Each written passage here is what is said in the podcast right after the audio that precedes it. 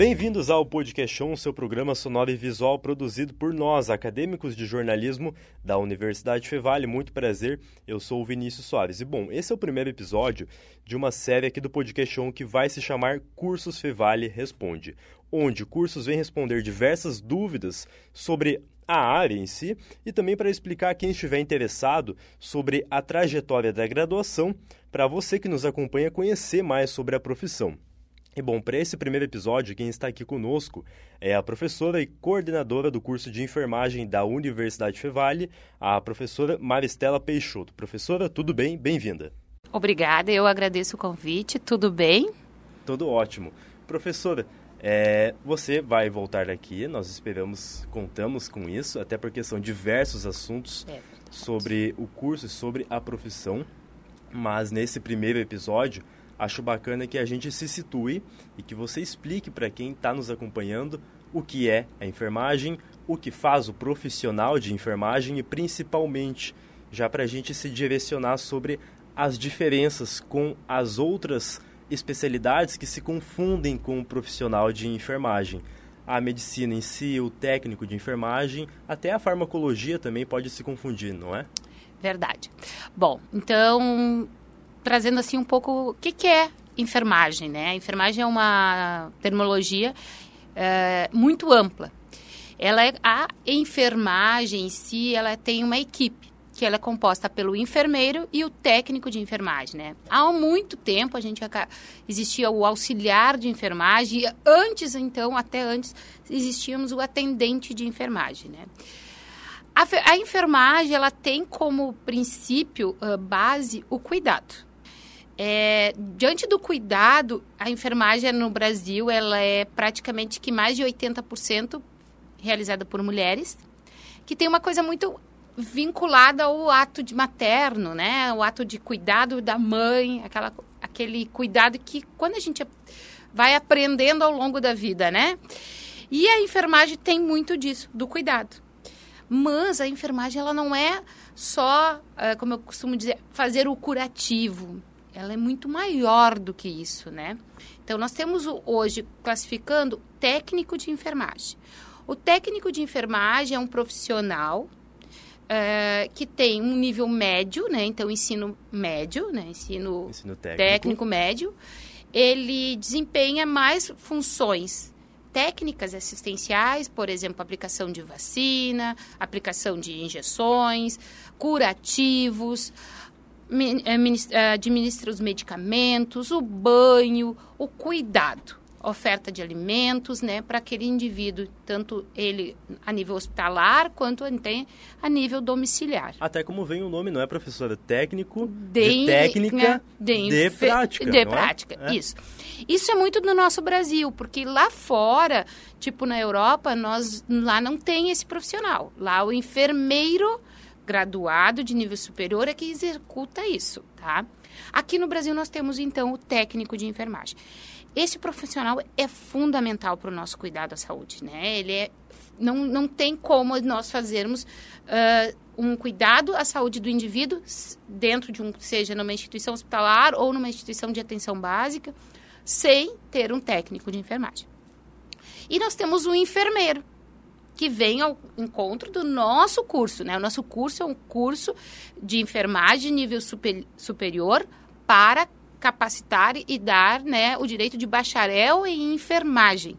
O que, que é o enfermeiro? Então, o enfermeiro é o profissional que faz uma graduação e que tem, além das obrigações de, de assistência, de também todas essas que o técnico faz, além disso, coordenar, trabalhar com educação em saúde, desenvolver outras outras atividades. Ensino social faz parte da graduação?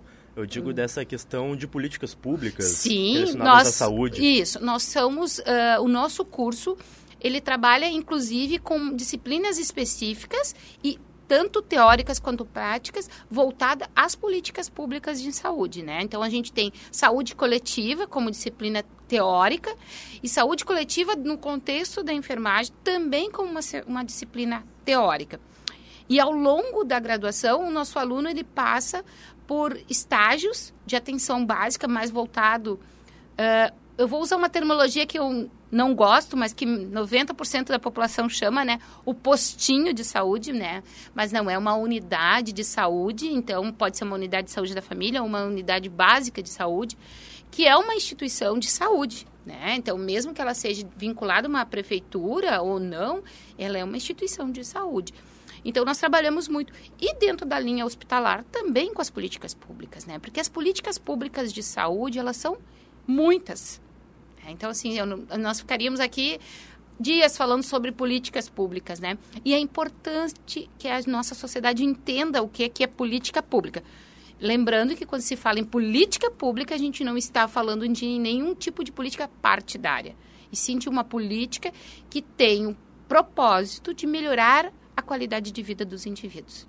Entendo, qualidade de vida e os direitos, direitos os humanos, direitos, entra, os direitos, o, o acesso à saúde As, é um ponto é, primordial, não é? É. Como já diz, né, a Constituição Federal, né, no seu artigo 190, que fala, né, que saúde é um direito de todos e dever do Estado. Claro que Estado não é o Estado, o Estado como a gente chama de Rio Grande do Sul, por exemplo, né, o Estado é coisa maior, né, que seria todos os envolvidos e a sociedade e como um contexto, né, tanto a, a, a, comunidade precisa entender o que, que é seu direito à saúde. Mas é muito importante também, quando a gente fala em saúde pública, lembrar que todos nós somos corresponsáveis pela nossa saúde também, né? Então, às vezes a gente esquece, a gente acaba por uma série de coisas jogando essa responsabilidade de saúde para o poder público. Mas eu faço o meu papel? A minha pergunta é: eu faço o meu papel quanto indivíduo? Né? Porque, por exemplo, se eu jogo um, um papel no chão, o meu coleguinha joga um papel no chão e assim sucessivamente, no dia de chuva, vai, talvez vai obstruir, né? Vai o bueiro. Aumenta a chance de termos alguns insetos, alguns uh, uh, bichinhos, né? O próprio rato, por exemplo. E aí a gente vai ter o quê? Um problema de saúde. Até tem um exemplo bacana, recente, que é do município de Campo Bom. A Prefeitura de Campo Bom divulgou um dado sobre faltas em consultas Eva... em unidades uhum. básicas de saúde e unidade da família também. Isso!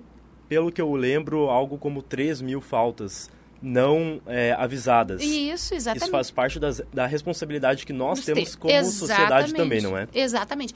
E isso que tu traz é muito importante. É, porque as pessoas acham que é simples. Eu não vou no médico, eu não preciso avisar.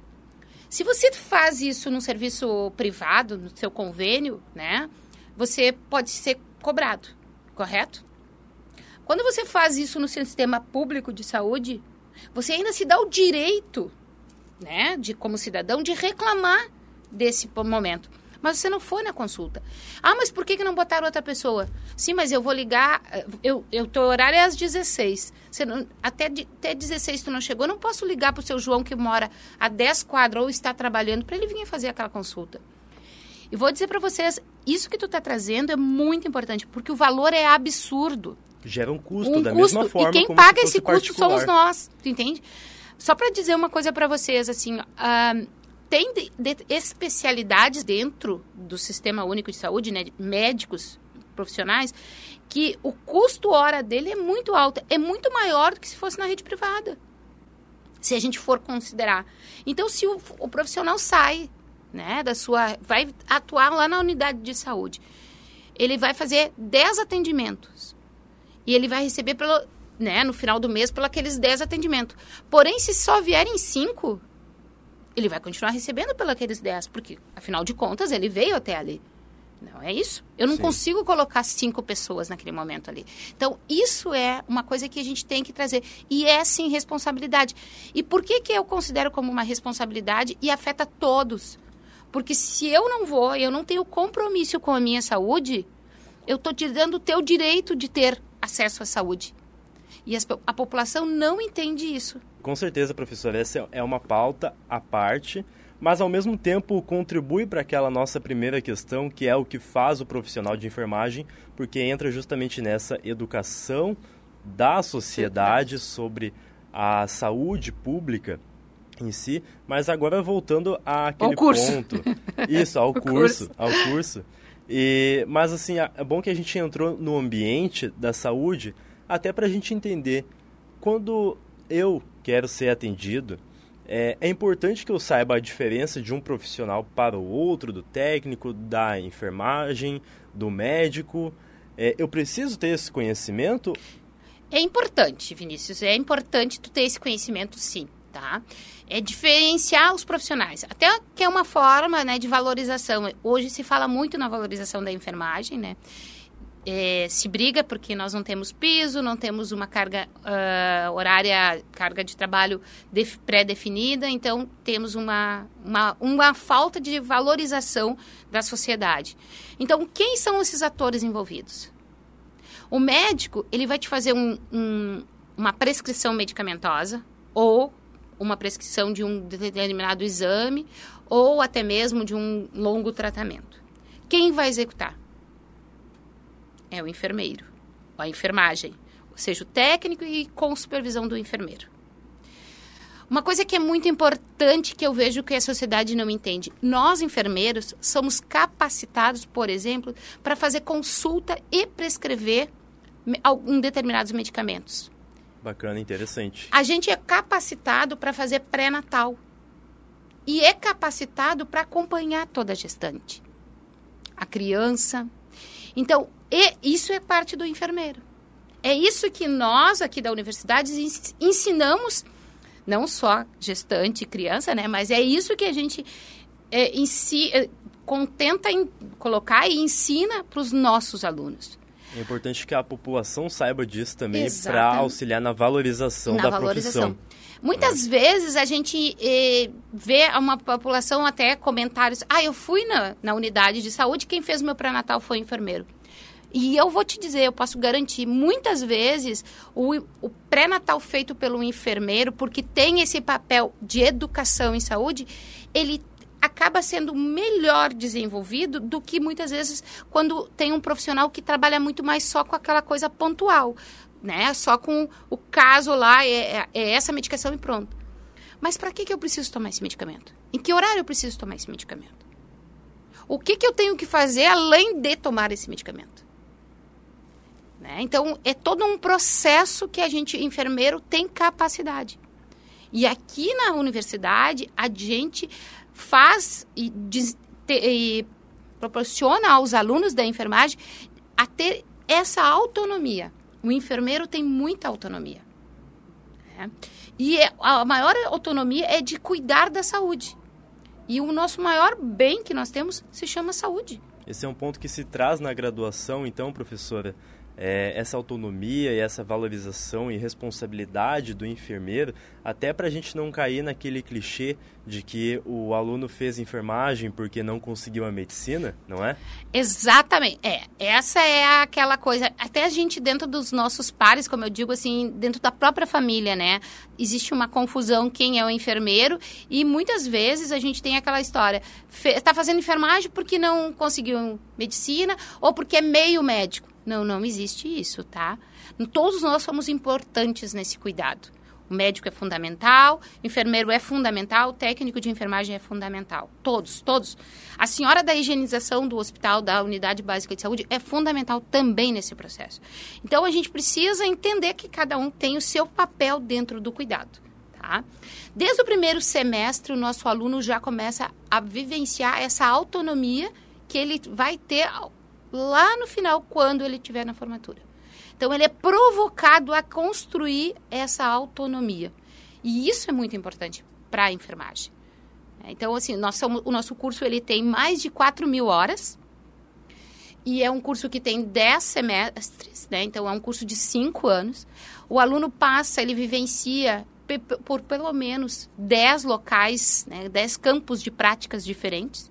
Então, ele começa aprendendo ao banho, e o cuidado básico, né? Um primeiro cuidado básico. E ele sai habilitado para cuidar do indivíduo do zero até a sua morte. É bacana que tu já citaste, professora, sobre a trajetória do estudante no curso de enfermagem da Universidade Fevale. Até para quem for nos acompanhar e para quem não iniciou o curso, é que está na dúvida, né? Qual especialidade da área da saúde quer cursar? Então, o curso de enfermagem tem disso. Tem a parte inicial, com as primeiras práticas mais simples, digamos assim, é, mas também vai para a prática de fato em um posto de saúde, é, algo mais difícil, algo que vai exigir mais do estudante? Sim, ele inicia o, o, a primeira prática dele é hospitalar de baixa complexidade. Então, o que, que é isso? É um cuidado mais, é, diríamos assim, é, um cuidado de banho, de administração de medicamento, verificações de sinais, nesse sentido. E aí ele e automaticamente ele vai passando, sai da baixa, vai para a média complexidade, ele já tem uma outra um outro tipo de paciente, né? Vai para alta complexidade, que são pacientes críticos de UTI. Dali ele vem para um cuidado específico para a saúde da criança, específico para a saúde da mulher, vem para as unidades básicas de saúde, sejam estratégias de saúde da família, seja unidade básica. O aluno sai do campus, ele sai Sim, do campus ele vivencia. Vai para a Porém, a gente tem que lembrar, e eu acho que isso é bem importante, que a universidade ela tem ferramentas muito importantes para que a gente possa fazer prática durante a aula. É, nós temos o laboratório, nós temos um, uh, vários simuladores né, para fazer uma, uma situação realística. Então, o nosso aluno, ele não sai do, daqui e vai para o hospital para treinar no aquele cuidado. Não, antes dele ir para o hospital, ele tem práticas, né, dentro da, do quadro de teorias e práticas, para que ele possa fazer. O nosso, a gente tem um simulador que, inclusive, chora, né? Então, que ele faz? E que a gente simula várias situações para que o aluno entenda nesse simulador para que ele possa colocar em prática depois. Até porque o paciente ele vai chorar, ele vai gritar, Sim, ele... ele vai, né? Então assim a gente sempre diz, né, não independente da idade. Não, querendo assustar quem for. Não, fazer o curso, longe mas disso. é uma realidade. Mas é uma realidade, É um claro. São sentimentos, né? São dores. Imagina, eu não posso classificar a tua dor como eu classifico a minha. E isso é muito importante, né? E eu tenho que respeitar. Também acho que isso é muito importante que a gente precisa entender. Respeitar a individualidade de cada um. E isso dentro do curso também a gente acaba uh, trazendo essas ferramentas né, para o nosso aluno. Tanto de autonomia e de respeito aos indivíduos. Porque isso é uma outra coisa de saúde que é longo, depois em um outro Sim. momento a gente pode estar falando, que é essa questão do respeito, né? E, das, e dos, Respeito. e respeitar. Então, é, isso é fundamental dentro do, do Bacana. nosso processo de trabalho. Bacana. Professora, é, acho que a gente conseguiu trazer alguns pontos bem legais, tanto para quem está fazendo o curso, para quem é de fora do curso e para quem pensa em fazer o curso. Isso. É, virão outras oportunidades, mas agora eu agradeço a sua participação. Para quem nos acompanha, nós conversamos com a professora e coordenadora do curso de enfermagem aqui da Universidade Fevale, Maristela Peixoto. Professora, obrigado pela participação. Eu que agradeço e espero todos no curso de enfermagem. E para você que ficou até aqui, o podcast 1 volta já. Olá, o podcast On está de volta. Eu sou a Júlia Klein, acadêmica de jornalismo aqui da Universidade Fevale. E agora nós estamos com a aluna de enferda- enfermagem, Larissa Gomes. Bem-vinda, Larissa. Obrigada pelo convite. Então me conta o que te incentivou a, a cursar a enfermagem. Eu acredito que seja a, a percepção, assim, da, do futuro, da vida da gente, que ah, as pessoas, elas infelizmente adoecem, né? Precisa de profissionais e eu já me via na área desde criança, já essa questão, assim, do cuidado, eu acho muito bacana, muito legal. Eu me vejo, assim, cuidando de pessoas, auxiliando. Eu acho que por isso, assim, eu me encantei pela, pela profissão. E tu já sabia como era o curso de enfermagem? Antes de começar, teve alguma coisa que te surpreendeu na área? Eu sou formada, né? Eu sou técnica de enfermagem há quatro anos. eh, e eu já trabalhava na área, então, assim, ah, eu sabia que eu podia mais, que como profissional, né? Mais do que só o cuidar. Eu acho que a gente tem que enxergar o paciente como um todo, né? Como um ser humano, como uma pessoa. E como enfermeira, eu acredito que eu consigo ter essa visão melhor, assim, da pessoa num todo e pro- ah, programar um cuidado especializado para ela, atendendo todas as necessidades dela como um indivíduo no geral, assim, E qual foi a área que tu atuou na enfermagem? na unidade de terapia intensiva. Como era a tua rotina? Eu peguei toda a época do Covid, eu peguei toda a pandemia, então ah, foram vivências assim únicas Eu tinha me formado há pouco tempo uh, e eu acho que a bagagem que eu trago uh, da pandemia é, é muito grande, porque eu vivi nesses dois anos o que muito profissional não viveu em vários anos. Então eu me vejo assim uh, como uma, uma experiência a mais, né? Que essa pandemia nos trouxe. E teve alguma diferença no teu trabalho durante ou pós-pandemia? Teve alguma mudança drástica na rotina? A rotina, digamos que duplicou, né? O, os atendimentos e não não digo só também na parte técnica, né? No nosso cuidado, mas também o nosso psicológico, assim. Eu acho que a gente teve que trabalhar muito mais nisso. Uh, o profissional da área da saúde em geral ele já tem uma bagagem psicológica devido a tu, todo o contexto que a gente tem, né? Que a gente trabalha com pessoas, né? Então, durante a pandemia isso ficou ainda mais aflorado, eu acredito que em todo mundo. E se tu pudesse dar um recado para quem está começando, porque tu já está na finaleira do curso, né? Se tu pudesse dar um recado para quem está começando enfermagem agora, qual seria?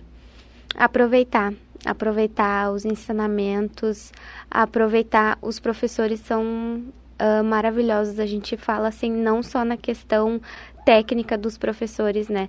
Mas eles são humanos e, e isso uh, nos traz de como profissionais, de como a gente quer ser no futuro, profissionais que a gente pode se espelhar. Uh, as vivências no, no hospital, aproveitar cada minuto junto com o professor, tirar as dúvidas, sugar mesmo assim a energia do professor, né? Mas para aprender. E eu vejo que os pacientes, eles têm uma grande receptividade com os acadêmicos de enfermagem da Fevale. Eles gostam de ser atendidos pela gente. Assim, a gente chega no hospital, eles já fazem perguntas, já chamam a professora, esse contato, assim, eles gostam que a gente esteja lá. Ai, coisa boa, né? Muito bom saber que os pacientes também têm um carinho né, pelos estudantes. Então, eu queria agradecer a participação da acadêmica de enfermagem Larissa Gomes. Muito obrigada. Eu que agradeço o convite. E por aqui nós encerramos mais um episódio do Podcast On. Lembrando que o Podcast On é uma produção realizada pelos acadêmicos de jornalismo da Universidade Fevale. A técnica desse episódio foi de Carlos Pereira e Rinaldo Silveira, a orientação do professor Marcos Santuário e a produção de eu, Julia Klein, uh, Vinícius Soares e Jackson Batista. Para saber mais sobre o curso de enfermagem, acesse www www.fevale.br barra graduacão barra enfermagem. Até a próxima!